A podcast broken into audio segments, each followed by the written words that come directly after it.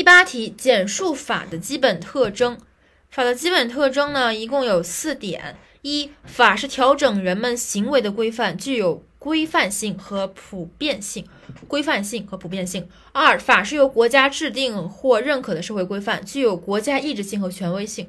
国家意志性和权威性。三、法是以权利和义务为内容的社会规范，具有。权利和义务的一致性，权利和义务的一致性。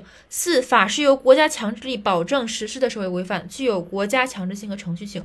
总结：一、规范性和普遍性；二、国家意志性和权威性；三、权利和义务物的一致性；四、国家强制性和程序性。